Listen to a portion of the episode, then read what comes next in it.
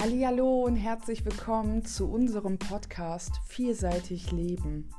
In dieser Folge geht es um Menschen mit einer dissoziativen Identität. What? Kurzum gesagt, Menschen, die viele Persönlichkeiten in sich tragen. Was ist das? Sind wir nicht alle irgendwie ein bisschen vielseitig, vielleicht auch viele? Was unterscheidet Menschen mit wirklich vielen Bewusstseinsanteilen von anderen Menschen? Woher kommt sowas? Und vieles mehr.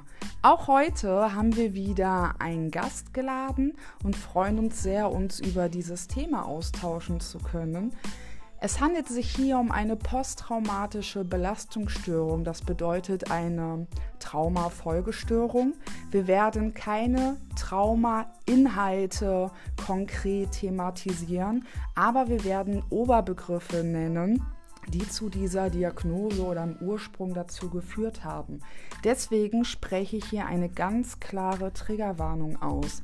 Wenn du Betroffener bist von Traumata oder auch an sich, geh immer wieder in dich, schaust, wie es dir geht, liest dir vielleicht noch mal kurz die Show Notes durch und sonst würde ich sagen, let's go. Hallo, hat es geklappt?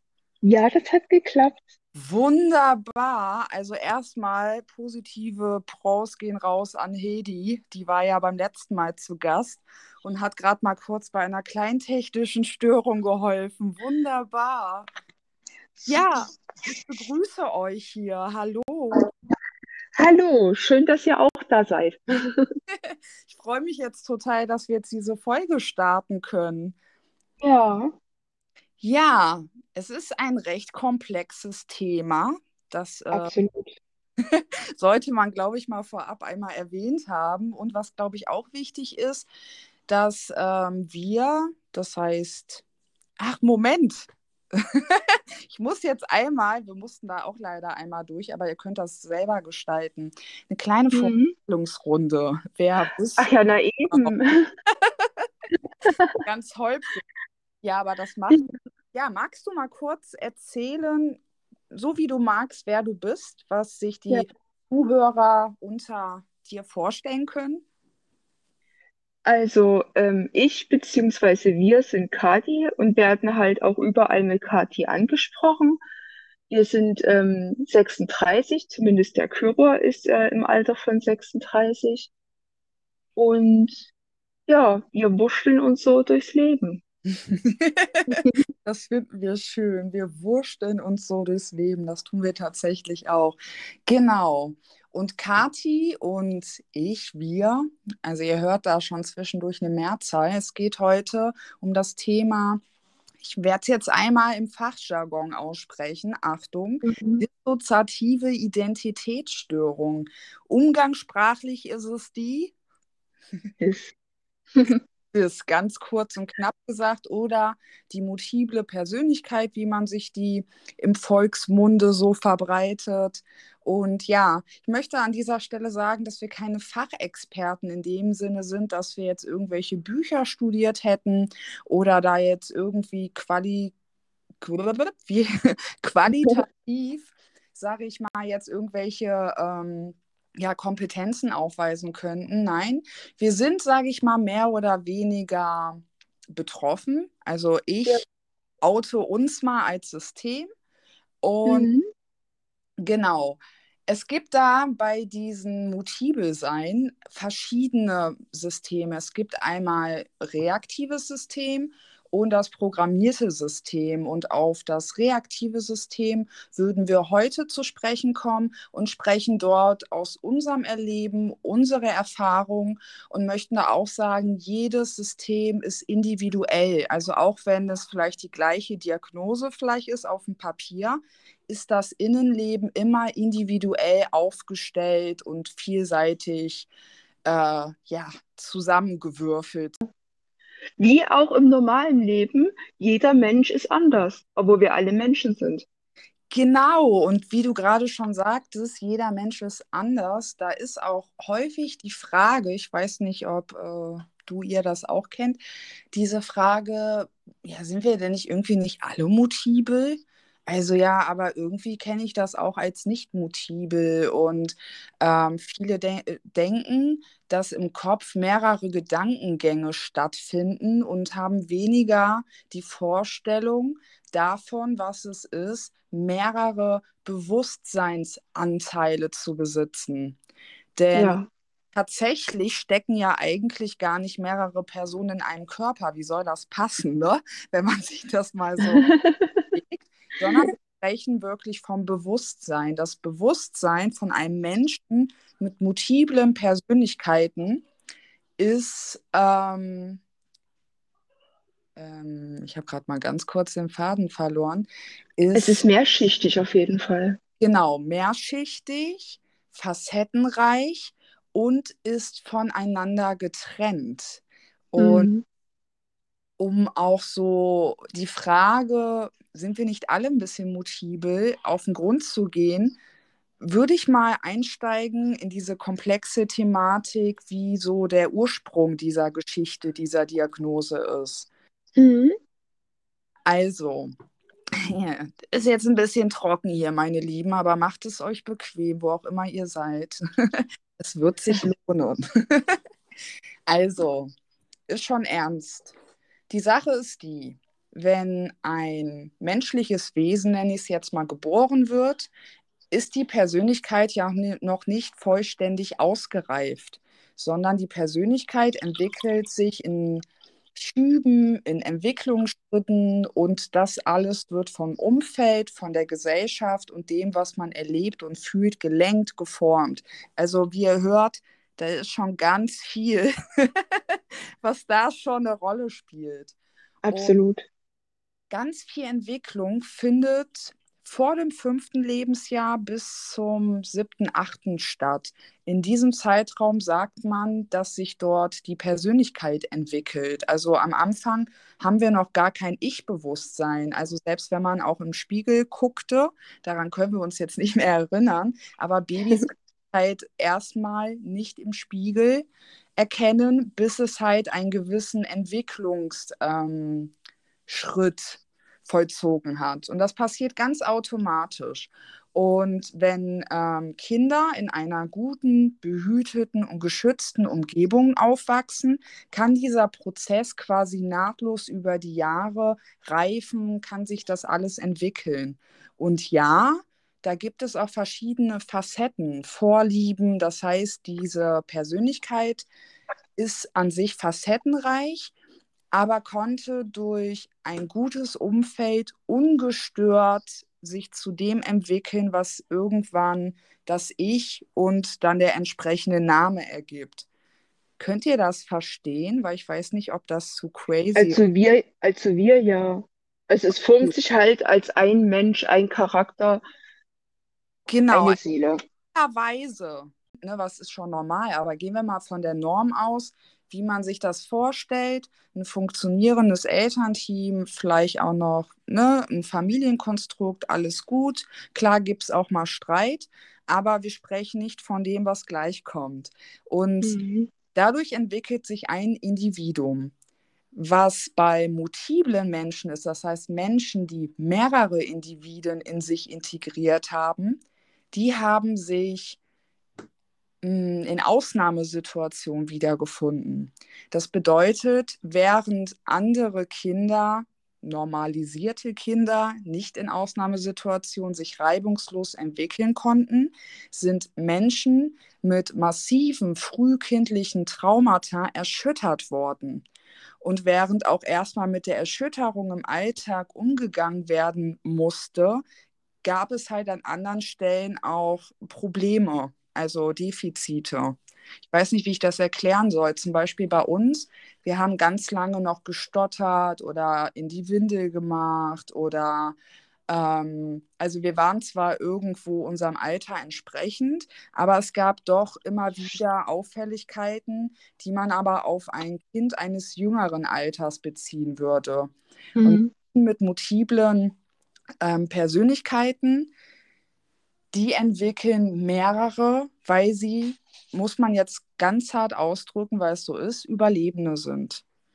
Und das ist erstmal ist das eine Diagnose, aber letztendlich ist es ein Überlebensmechanismus, den man eigentlich dem Gehirn erstmal dankend, ja, absolut. ne, anerkennen muss, weil ohne diesen Mechanismus, ohne diese Funktion des Gehirns, ähm, angeblich soll auch nicht jedes Gehirn diese Art von Fähigkeit besitzen. Das weiß ich nicht. Ähm, Gehört haben wir das auch schon mal, aber Bestätigung haben wir da noch keine gefunden. So eine offizielle, richtige. Genau, und wir können uns auch nicht vorstellen, was macht denn jetzt ne, unser Gehirn, wir, die jetzt wirklich diagnostiziert sind, anders zu anderen Gehören. Also woran macht man das aus? Ähm, mhm. Das ist auch egal. Traumata genau erschüttern, erschüttern den Alltag und vor allen Dingen erschüttert das eine kindliche Seele. Und Traumata sind Ausnahmesituationen, wo erstmal ganz viel im Affekt passiert. Und ein Kind, was wiederholt verschiedenen Traumata ausgeliefert ist, kann nicht, ich sag mal, ja, das klingt jetzt etwas gemein, weil es sich um einen Menschen handelt, aber nicht artgerecht reifen. Da ist mhm. eine Blockade, da werden bestimmte Prozesse blockiert. Diese Menschen sind nicht irgendwie unterentwickelt, sondern es haben sich so gesehen andere Entwicklungsbahnen ereignet durch Überlebenssituationen. Das sind Kinder, die verwahrlosen, das sind Kinder, die sexuelle Übergriffe erleben und das kann, also das ist über Jahre und auch von manchmal einzelnen, manchmal mehreren, aus einem näheren Umfeld, aus einem, ähm, ich sag mal, bekannten Umfeld. Das sind Kinder, die wirklich damit alleine sind über Jahre und förmlich ausgeliefert sind. Ja, und das sind Kinder, die immer wieder halt in einer Situation stecken, wo das Bewusstsein sagt, es geht jetzt hier gerade nicht mehr weiter und es zu so einer Art ich weiß nicht, wie ich das für Menschen gut erklären soll, die sich das vielleicht nicht, Trance-Zustand, also wie so ein Bewusstseinsverlust, nur keine tatsächliche Ohnmacht vielleicht, sondern das Bewusstsein weicht ab und ein anderes Bewusstsein erlebt das ja, aber das kriegt man halt nicht mehr mit, weil man sich quasi selber ich weiß nicht, ob ich das sagen würde, dass man den Geist in dem Moment in einem Trauma quasi wie einschläfert oder so. Das ist auch schwierig, diesen Prozess zu erklären. Ja, auf jeden Fall. Jedenfalls ist das nicht, hat mal ein Trauma erlebt oder möchte nur Aufmerksamkeit. Das ist eine absolute Ausnahmesituation, dass sich ein Individuum spalten muss weil es andernfalls nicht überlebensfähig wäre. Denn oftmals ist es ja nicht so, dass die Traumata irgendwo abseits passieren, sondern sie passieren parallel zum Alltagserleben. Und ja, also das auch so konkret zu erklären. Ne? Der eine kann auch sagen, hm, fachmäßig ist das jetzt vielleicht so und so korrekt oder so.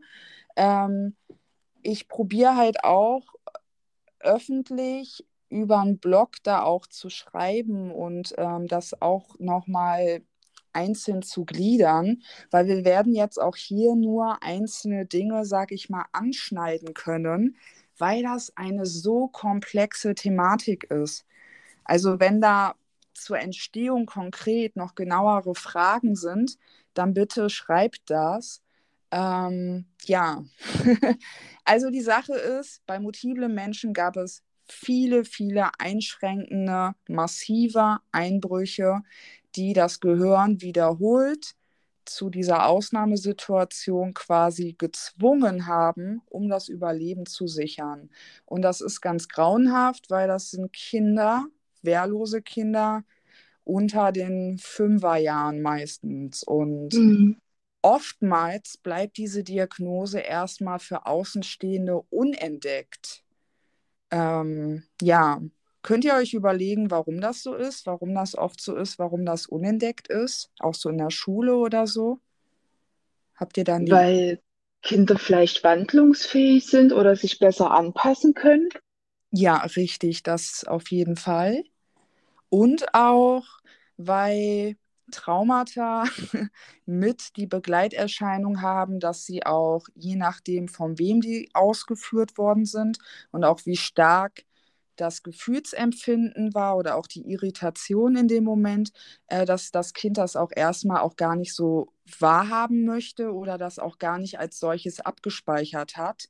Und das andere auch ist, dass die Krankheit ja das über, also die Krankheit, ich mag das irgendwie nicht so, mm. Ein Überlebensmechanismus, auch wenn es eine Diagnose dafür gibt, ne? Aber ähm, ähm, also das, mir ist das gerade ein bisschen unangenehm, dass ich zwischendurch stocke, aber das darüber aufzuklären, ist halt auch nicht mal eben, als ob ich eine, aus einem Bilderbuch erzählen würde, sondern mhm. da sind natürlich auch Innendinge gekoppelt und das macht eine gewisse Aufruhr. Ja.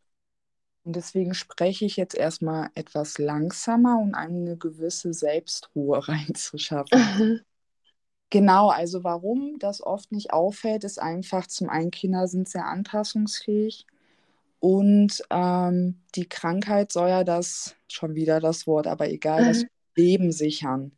Ne? Ja. Das, ähm, es, die Funktionalität soll aufrechterhalten werden.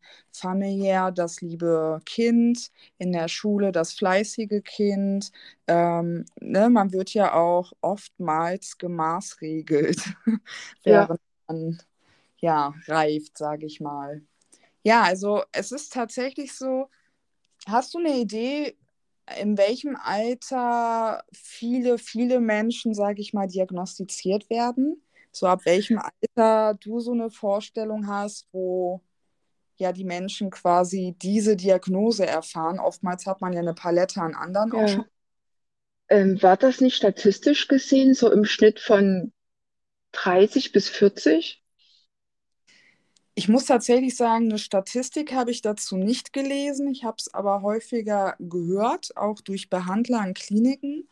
Ähm, ja und auch durch Menschen, mit denen ich mich jetzt auch so vernetzt und ausgetauscht habe, habe ich tatsächlich auch zwischen 35 und so Mitte 40.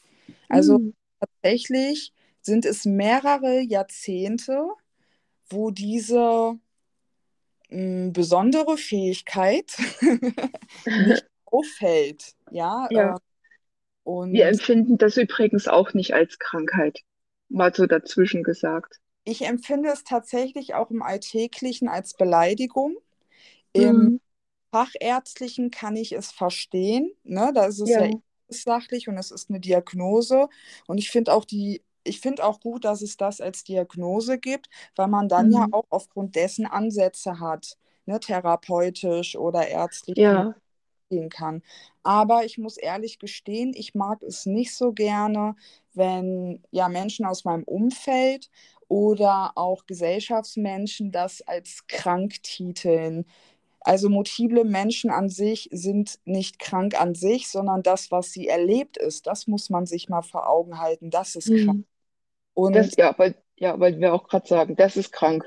Ja, und das können sich viele nicht vorstellen. Also, das, ich will auch gar nicht diese Drastigkeit, sage ich mal, so sehr vertiefen. Zum einen triggert das, ja, auch andere, mhm. Ne? zum anderen auch zum Selbstschutz ne? von uns hier auch, um Menschen da draußen ähm, erstmal äh, so, wie soll ich das sagen, so in Anführungsstrichen armselig zu vermitteln, dass diese mhm. Erkrankung existiert und eine Berechtigung hat.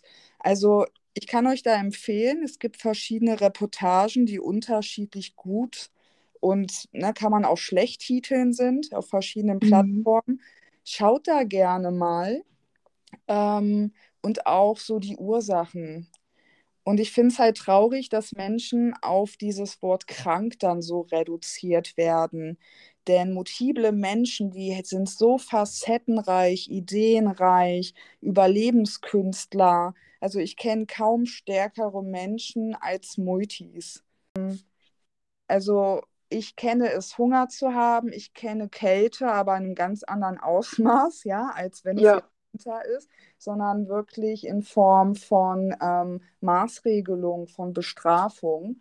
Ja, und auch in anderen. Also für mich ist ein Apfel Gold wert. Ich bin dankbar für jede gute Tat. Und ja, ich weiß das Leben einfach ganz anders zu schätzen, weil viele fragen ja auch, wo kommt dann so die Lebensenergie her oder ne, warum lebt ihr eigentlich noch? Weil ihr seid ja auch Überlebender. Warum lebt ihr Mhm. nicht noch so? Ja. das nicht voll anstrengend, viele zu sein? Ähm, manchmal schon, oder was heißt manchmal? Doch, auf jeden Fall ist es anstrengend, natürlich. Es ist ja kein, kein easy peasy Weg, wo man sagen würde, ja, okay, das ist jetzt mal eben so ein Spaziergang durch den Wald, sondern man hat schon seine Herausforderungen und Anforderungen und Aufgaben, die man halt auch schon managen muss, was halt für, für jemand, der halt UNO ist, also ein Mensch mit einem Bewusstsein, für den ist das vielleicht auch ähm, ja ein ganz einfacher Weg und, und der dann vielleicht das gar nicht verstehen kann, wie viel ähm, Kraft und Energie das einen überhaupt im Alltag auch kostet. Ja. Ich glaube aber auch, dass viele tatsächlich auch entweder gar keine Vorstellung davon haben oder eine verzerrte Wahrnehmung, wie ich das ja beim letzten Mal in der letzten Folge mit den Medien, ne? Es gibt ja Hm, verschiedenes Medienmaterial zu verschiedenen Krankheiten und wie dann auch ja, ein bisschen die Wahrnehmung zu dieser Besonderheit, Diagnose, sage ich mal, verzerrt wird. Also ich auf jeden Fall. Fragen, wo mir so ein bisschen die Kinnlade runterfällt. Ähm, ist das denn bei dir genauso wie bei dem Film XY? Wachsen dir dann auch Haare? Gibt es auch äh, Anteile, die irgendwen, äh, sag ich mal, unter die Erde bringen? Also so richtig drastische Dinge. Hm, Und als wenn ich ja so eine Gefahr wäre, wäre ich, Spoiler, Mut, äh, keine Mutter und wäre ich auch nicht gesellschaftsfähig, so, ne? Also Ja, ja gar nicht draußen rumlaufen. Und ja, ich frage mich halt, was, was ist das da? Aber auf der anderen Seite muss ich halt auch verstehen, diese Dimension, die ich in mir trage, die tragen halt nicht die, ja, wir nennen das ja im Multisein äh, UNO-Menschen, ne? Die Menschen, ja, Bewusstsein. Ich kann mir auch nicht vorstellen, wie es ist, nur seine eigenen Gedanken in sich zu haben. Denn gleich kommen wir auch dazu, wie wir das so wahrnehmen, viele ja. Ähm, ich habe davor Angst, weil ich denke mir nur die Gedanken und dann diese Leere. Wie kann das denn sein? So, ne? Das macht Also so, für uns wird es auf jeden Fall ziemlich still und ruhig sein. ja, den Gedanken habe ich auch. Und dann denke ich, Ja, wie dass mir das, glaube ich, eher Angst machen würde, weil diese alleine für mich so schon Stille, so ja. Uh, still. Und Das, das ist ja, weil wir damit groß geworden sind und wir kennen es ja für uns aus gar nicht anders. Genau. Genauso wie sich halt ein, ein normaler Mensch, der halt normal aufgewachsen ist in, in guten Strukturen, der kann sich wiederum das viele sein nicht vorstellen, weil, weil er das ja auch so gar nicht kennt und nicht so aufgewachsen ist. Ja, ja, wie kann man sich vielleicht das viele Sein im Erleben, ne? Das heißt, ich habe jetzt nicht nur das Gefühl, ich bin, weiß ich nicht, nehme ich jetzt mal irgendeinen Namen, der nichts mit unserem System zu tun hat, auch aus Sicherheitsgründen. Äh, Ja, jemand sagt, ich bin Tina, hat Tina-Gedanken und dann war es das, so denke ich mir. So, ja. So stellen wir uns das auch vor bei einzelnen Menschen. ja, genau. Ja. Und wie können sich das, sollen wir anfangen oder möchtet ihr was zu sagen? Nee, macht ruhig. Okay, also ich kann wie gesagt nur für uns sprechen. Das ist immer unterschiedlich. Die erste Frage, die immer ist, wie viele sind denn so in einem Körper? Äh. Seins? Und das ist so eine Sache, wo ich sagen muss, äh, Multis rollen da oftmals schon die Augen, weil eigentlich die Anzahl nicht mehr relevant, weil wenn man, ich sage jetzt mal irgendeine Zahl, 22 in sich trägt oder 86 oder 103, ja, dann macht ein Teller mehr oder weniger auch nicht mehr den Kohlfett. Wisst ihr, was ich meine? Hm. So, ähm, Ja, Anzahl an sich macht gar nicht so einen Unterschied in dem, was man eigentlich im Alltag als viele sein beachten muss.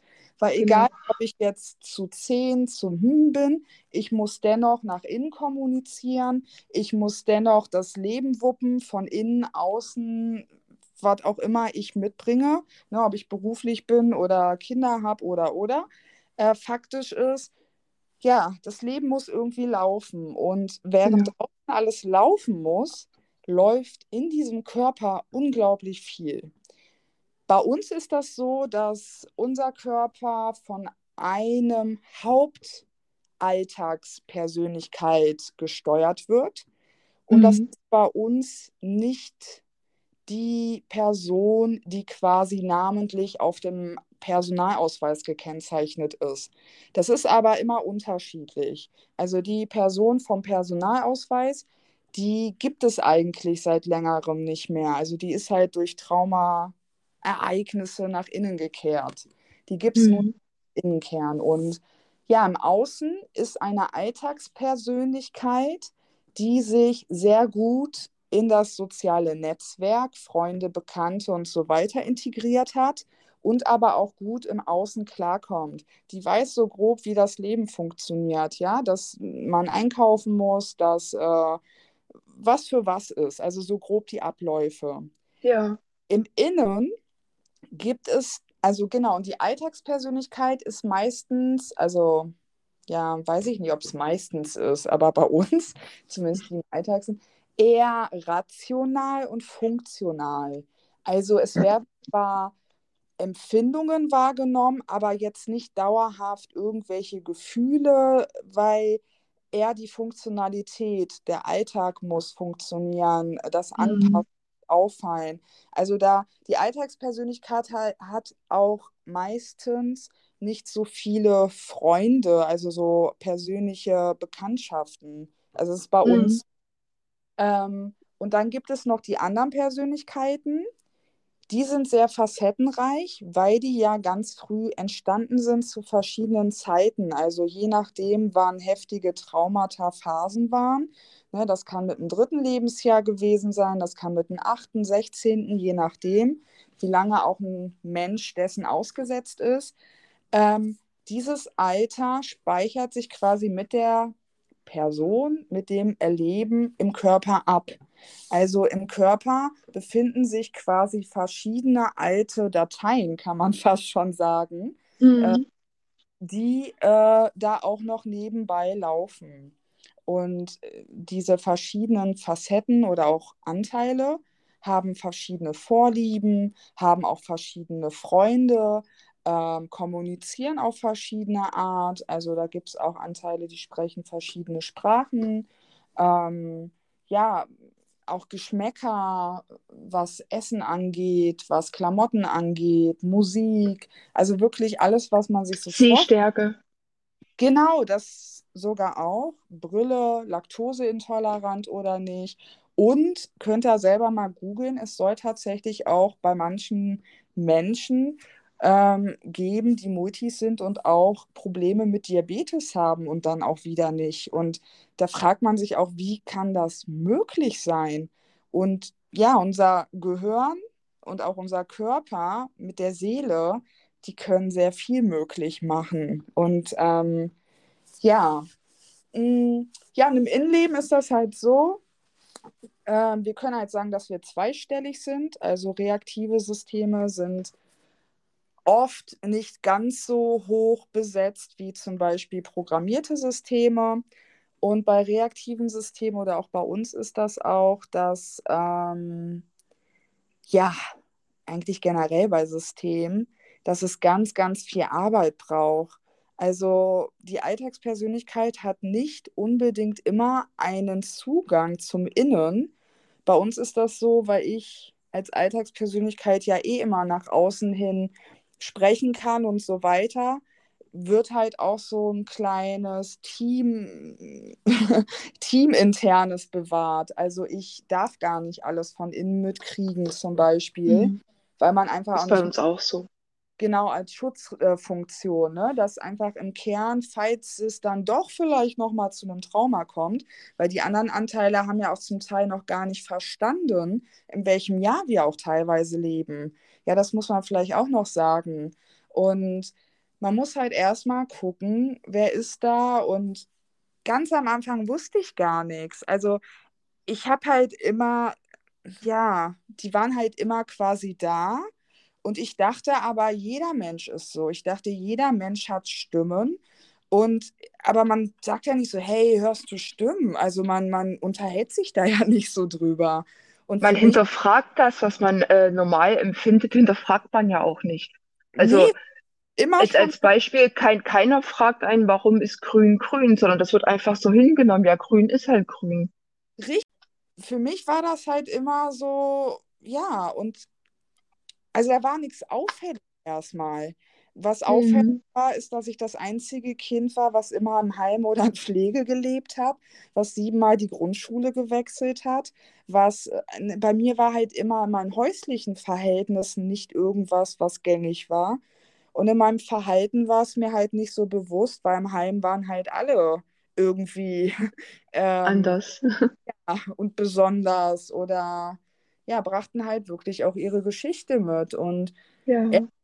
im jüngeren Erwachsenenalter gab es ähm, ja Widersprüche. Ne? Man hat halt auch angefangen, ernsthafte Beziehungen zu führen. Als Kind ist der mal der Freund und dann der. Und nach wie vielen Minuten auf dem Spielplatz hat man sich da auch schon angefreundet. Im Erwachsenenalter oder auch in der Jugend. Aber im Erwachsenenalter kommt ja auch so ein bisschen die Ernsthaftigkeit und ja, da war dann auch häufiger auch so ein paar Unstimmigkeiten. Also, ne, in Verabredungen, äh, du hast gesagt und du bist nicht gekommen. Oder Mhm. ich habe irgendwie Klamotten gefunden und dachte mir, äh, okay, was ist das hier? Äh, wo kommt das her? Und beim ersten habe ich noch geschmunzelt und den einfach, ne, weggetan, das Kleidungsstück Ja.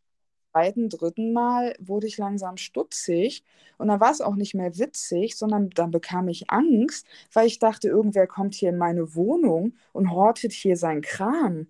Oder ich dachte, Oh, Besucher versteckt. Also ich habe mir ganz wirre Gedanken gemacht, weil ich das überhaupt nicht verstanden habe, diese Ungereimtheiten. Und ja. ja, ich war, also ich mache ja schon seit 23 Jahren Therapie und ähm, zu dem Zeitpunkt war ich ja 21 und da habe ich dann gesagt, ja, Frau XY, ich glaube, Sie halten mich jetzt hier für vollkommen bescheuert, aber irgendwie habe ich das Gefühl, hier läuft irgendwas parallel, was ich nicht so mitkriege. Und kloppt. Ja, dann hatte ich ihr die verschiedenen Ungereimtheiten mit den Ängsten aufgezählt und dann hieß es, ob ich nicht mal zum ähm, Psychiater gehen möchte. Ja. Ja. Ja, so kam es dann dazu. Wir noch dazu, was wir noch dazu sagen wollten, ist, ähm, die Anzahl an Persönlichkeiten, die wir in uns tragen, also bei jedem Menschen, der viele ist, hat nichts damit zu tun, wie viele Trauma man selber erlebt hat. Also es heißt nicht, sobald man ein Trauma erlebt, dass sich sofort irgendwie etwas abspaltet. Richtig, Weil das richtig. denken, glaube ich, ganz oft äh, andere Menschen. Ja, das hätte man vielleicht jetzt auch hieraus vielleicht auch sich wieder denken können. Es ist auch super schwierig, diese Komplexibilität weiterzutragen, weil man die auch erstmal irgendwo auch selber verstehen muss.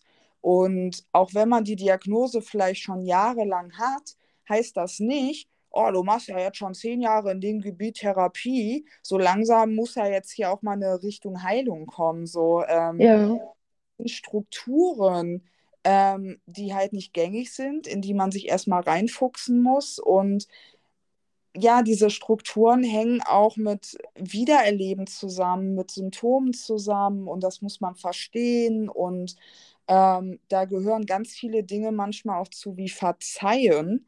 Ja, sage ich mal ganz vorsichtig. ja, Ähm, ja, ganz viel Therapiearbeit. Und obwohl wir schon 23 Jahre Therapie allgemein machen, und jetzt weiß ich nicht, ich würde eigentlich erst sagen, dass wir seit einem Dreivierteljahr intensiv an dieser Diagnose erst arbeiten, weil wir hm, davor auch Behandlern begegnet sind, wo wir dachten, äh, ähm, keine Ahnung, wo wir hier sind, aber irgendwie fühlt sich das nicht richtig an. ja, Ne?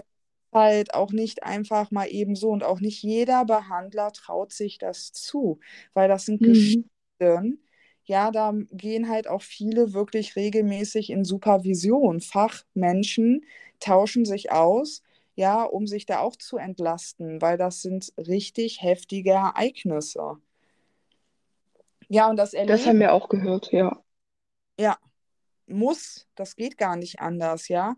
Wenn du als Fachexperte dann ähm, diese ganzen grausamen Dinge hörst, ja, oder auch zigmal, wie Menschen fast verstorben wären und dann noch Kinder, die wehrlos sind, ja, das macht was mit einem gesunden Menschenverstand und auch mit einem Mhm. Fachexperte, der auch irgendwo hinter einem noch ein Mensch ist.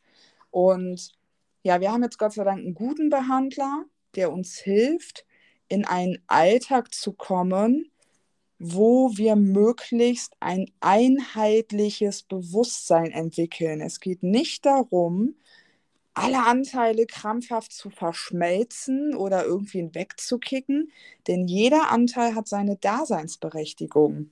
Mhm. Und ist ja nicht ohne Grund da. Genau, also den Ursprung, ja, also jeder Anteil hat ja auch seinen Mhm. Ursprung, seine Geschichte. Und das ist halt auch das Heftige, dass die Menschen mit einer multiplen Persönlichkeit therapeutisch einen Zugang zu den einzelnen Identitäten und deren Geschichte ähm, bauen. Und das geht auch nicht, ey, jo, was geht, wer bist du? Ne? So äh, Ja, auch das wäre zu einfach und es wäre auch schön einerseits. für Betroffene äh, deutlich leichter, denke ich. Ja. Nee, es gibt da auch verschiedene Kommunikationsebenen. Ja, es gibt Mhm. auch Anteile bei uns zum Beispiel, die durch ein Trauma gar nicht in der Lage sind, sich verbal auszudrücken. Also Ja. die können gar nicht sprechen, die können vielleicht verstehen, aber auch nicht sprechen oder sich auch nicht bewegen, weil Ja. die in einer Zeit entstanden sind, wo das ganz wichtig war, dass sie sich so verhalten oder dass das so ist. Ja, Mhm. Viele Und wo wir auch beim Ursprung wären, Entschuldigung, dass ich gerade reingrätsche, auch ähm, bei DIS, ähm, das entsteht im Kindesalter. Du bekommst, also man spaltet sich nicht erst ab im, im Alter von, keine Ahnung, zum Beispiel 20 oder wenn man 18 ist, sondern das geht wirklich erst im Kindes- oder schon im Kindesalter los. Danach kann man sich immer noch spalten, aber der Ursprung ist immer in der Kindheit. Und sogar, ich gehe sogar noch weiter zurück im Mutterleib. Also Ja, nicht, nicht zu den Eizellen, ne, sputen weiter vor, sondern im Mutterleib.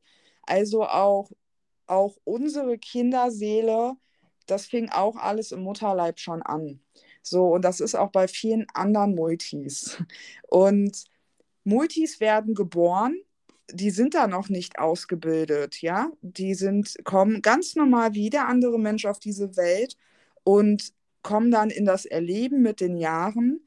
Und meistens ähm, ist der Alltag so geprägt, dass sich das kindliche Denken so weit entwickelt, nicht, oh, ich kann jetzt so bloß hier spielen, sondern wie spiele ich, dass ich nicht auffalle, wie mache ich, dass das nicht passiert. Es geht immer darum, wie man eigentlich überlebt und das von einem ja, Ereignis zum nächsten, von einem Tag ins nächsten. Das sind keine sorglosen Geschöpfe.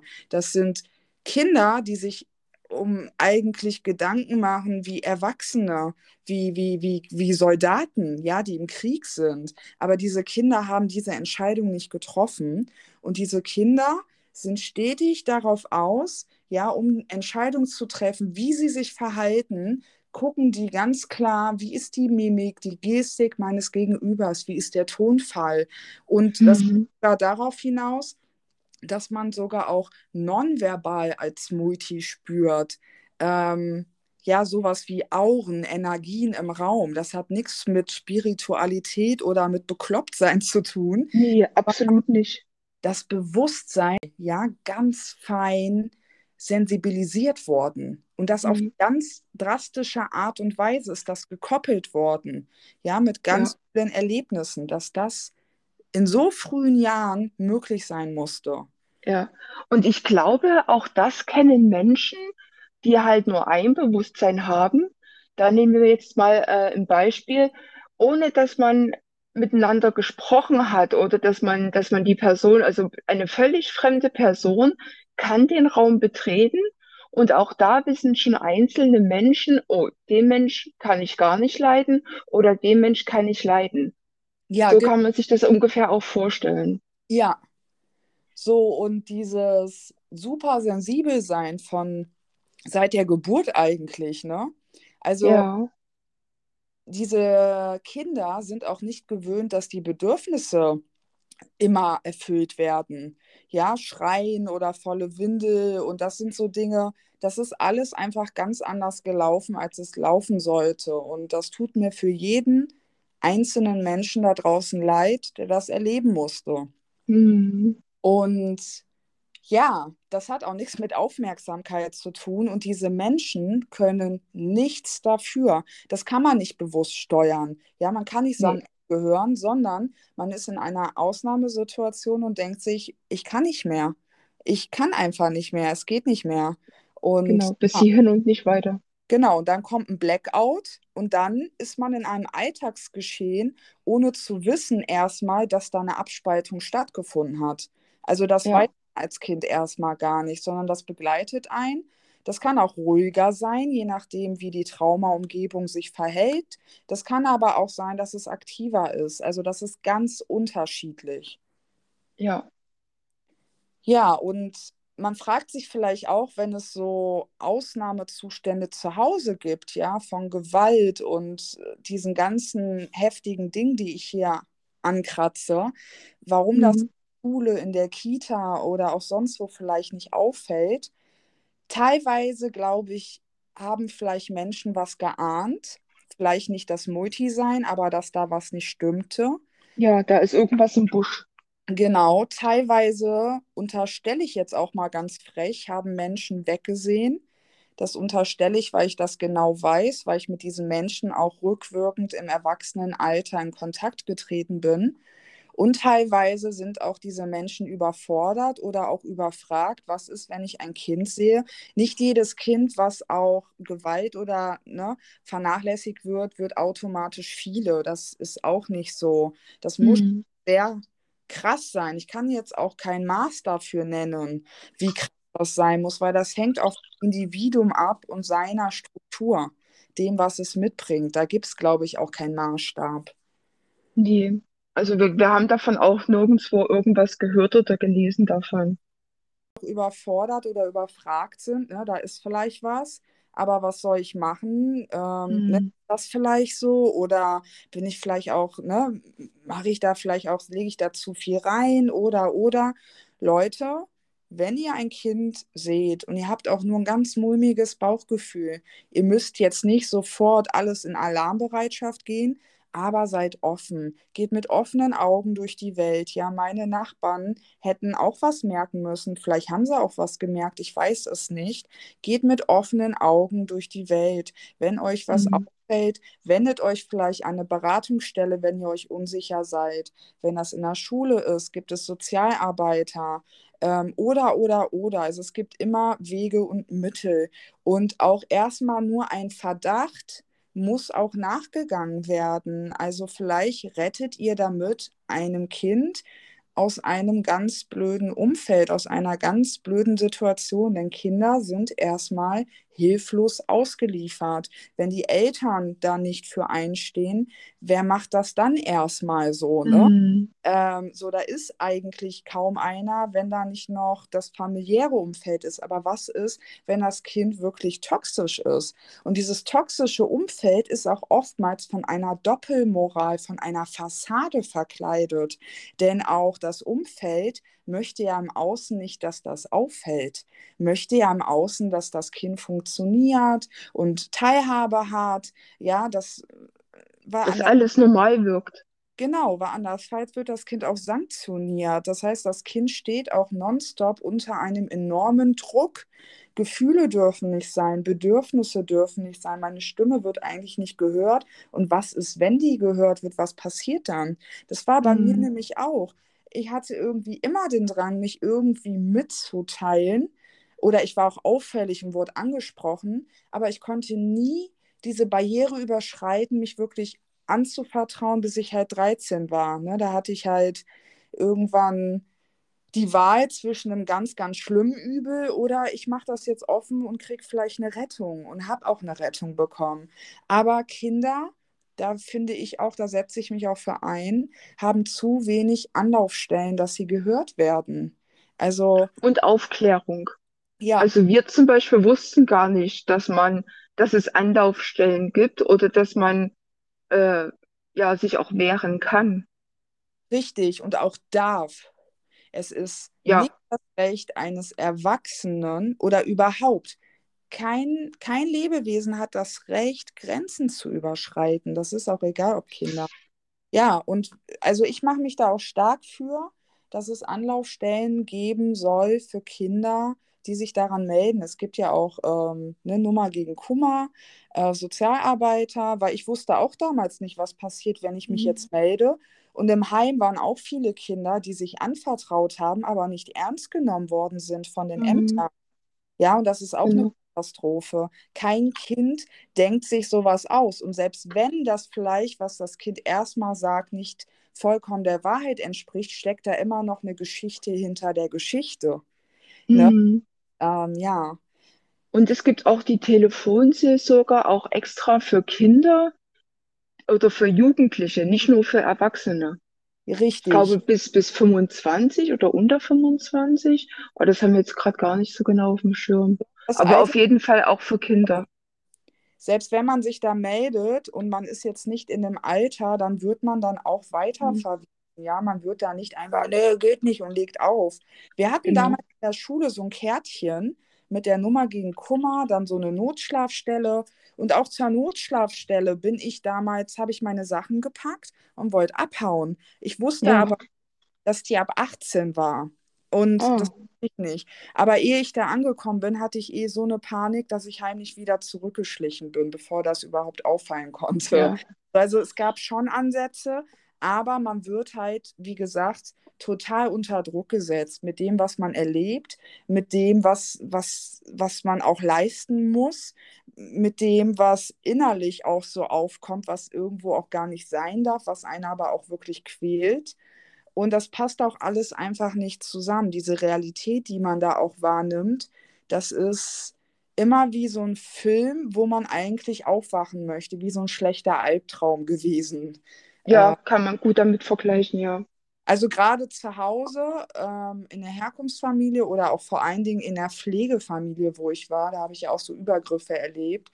Ähm, da war ich immer froh, wenn ich in der Schule war, wenn, also wir waren auch sehr engagiert. Also die einen von uns waren im Theater, die anderen von uns waren in so einer Schulpartnerschafts-AG, die anderen waren in den Streitschlichtern. Also wir haben immer sehr viel ehrenamtlich gemacht, ne?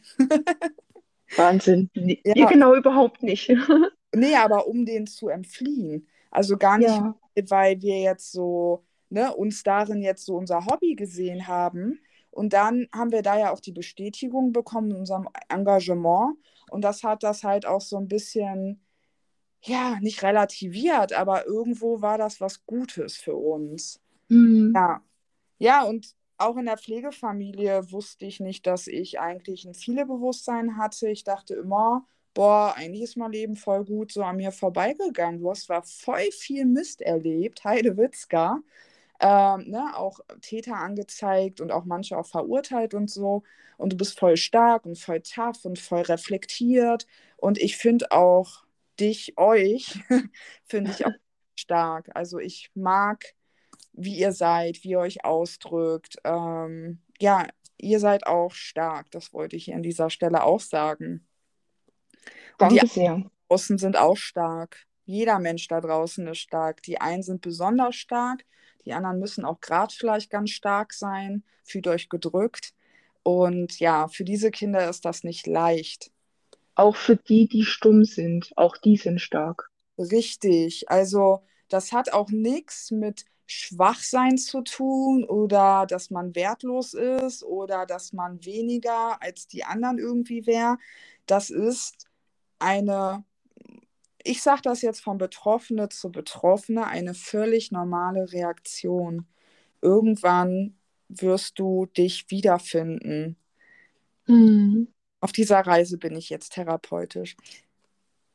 was ich meine, ist dieses, ne, was man so erlebt hat und diese Widersprüche, der Druck, bis hin auch erstmal die Pubertät zu rocken. Da sind ja auch so viele Eindrücke und alles.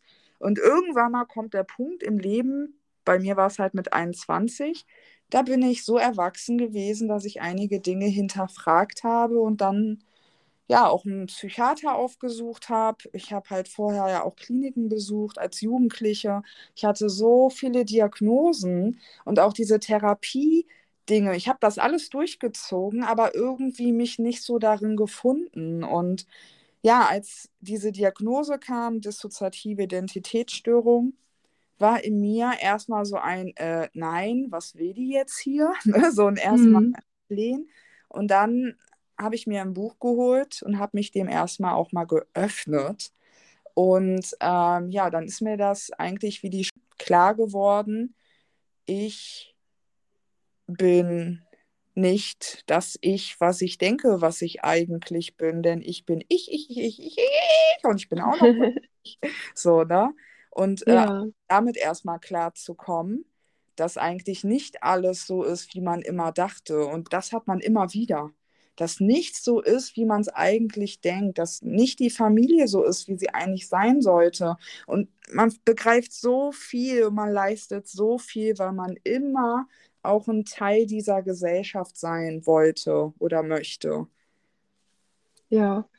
Wir hingegen haben zum Beispiel gar nichts hinterfragt. Nie. Hattet ihr? Wir haben einfach immer alles nur so hingenommen, so wie es ist, und dachten so, naja, dann ist das halt so aber hingenommen auch so Ungereimtheiten. Also kennt ihr das? Auch da haben wir das einfach so hingenommen und nie hinterfragt. Das ist jetzt wirklich erst bei uns in den letzten zwei Jahren ist uns erstmal ein Licht aufgegangen, wo wir dann auch langsam mal so hinterfragt haben, hä, stimmt das überhaupt? Entspricht das wirklich auch der Wahrheit? Und dann merkt man erstmal so, nee, Moment mal, irgendwie ist das alles doch nicht so logisch wie man es eigentlich die Jahre als halt so dachte. Ja, ja. Ja, bei uns wurden halt die Ungereimtheiten so viel, dass es an mehreren sozialen, ne, Freundschaft, Beruf, das hat zu sehr angeeckt, wodurch die Konsequenz war, dass wir Probleme bekamen. Also Stress, äh, also auch so Vorwürfe und das war zu, also das konnten wir gar nicht mehr relativieren. Ich glaube, dass bei euch das auch so eine Art Schutz war, ne, auch ja, damit das weiterhin, also dass das auch so ein Schutz war. Erstmal. Absolut, das war absoluter Schutz. Damit ja. wir einfach so funktionieren, damit wir funktionieren, damit der Alltag halt irgendwie läuft. Ja, ja, crazy. Ich sehe gerade, wir haben 52 Minuten jetzt. Ähm, mhm. Ich möchte das auch gar nicht so abrupt jetzt hier beenden. Die Sache ist wirklich, es ist unglaublich komplex und wir sprechen ja jetzt hier, Kati und wir, Lu, wir sind ja damit involviert, wir leben damit über Jahre. Das heißt, wir müssen jetzt auch erstmal gucken, wie kommt das hier an, diese Folge, wie verständlich war das und dann mhm denke ich, in der nächsten Folge nochmal anknüpfen und werden, ich glaube, wir haben jetzt auch viel nochmal über das, wie entsteht das gesprochen und auch so das Empfinden. War auch ein bisschen Mischmasch, paar Wiederholungen, das braucht es aber auch, um was zu verstehen. Ja.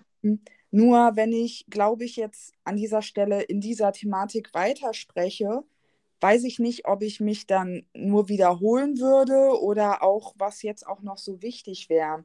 Wir haben noch vielleicht zum Abschluss so eine Frage, äh, die wir vielleicht jetzt noch hier mit einbinden, weil ich das auch ganz toll fand, dass da auch so eine große Unterstützungsbereitschaft und auch so ein Interesse auch von der Community kam. Vielseitig unterstrich Leben unterstrich Lucy auf Instagram. Vielen lieben Dank. Ähm, und da wollte ich noch zum Abschluss eine Frage reinnehmen. Und in der nächsten Folge würde ich auch gern noch mal konkreter auf die Innenkommunikation im Alltag, ne? wie läuft das konkret eingehen und ja. auch ähm, ja auf die ein oder andere. Ich habe die jetzt gerade nicht im Kopf, muss ich gestehen. Aber eine habe ich im Kopf.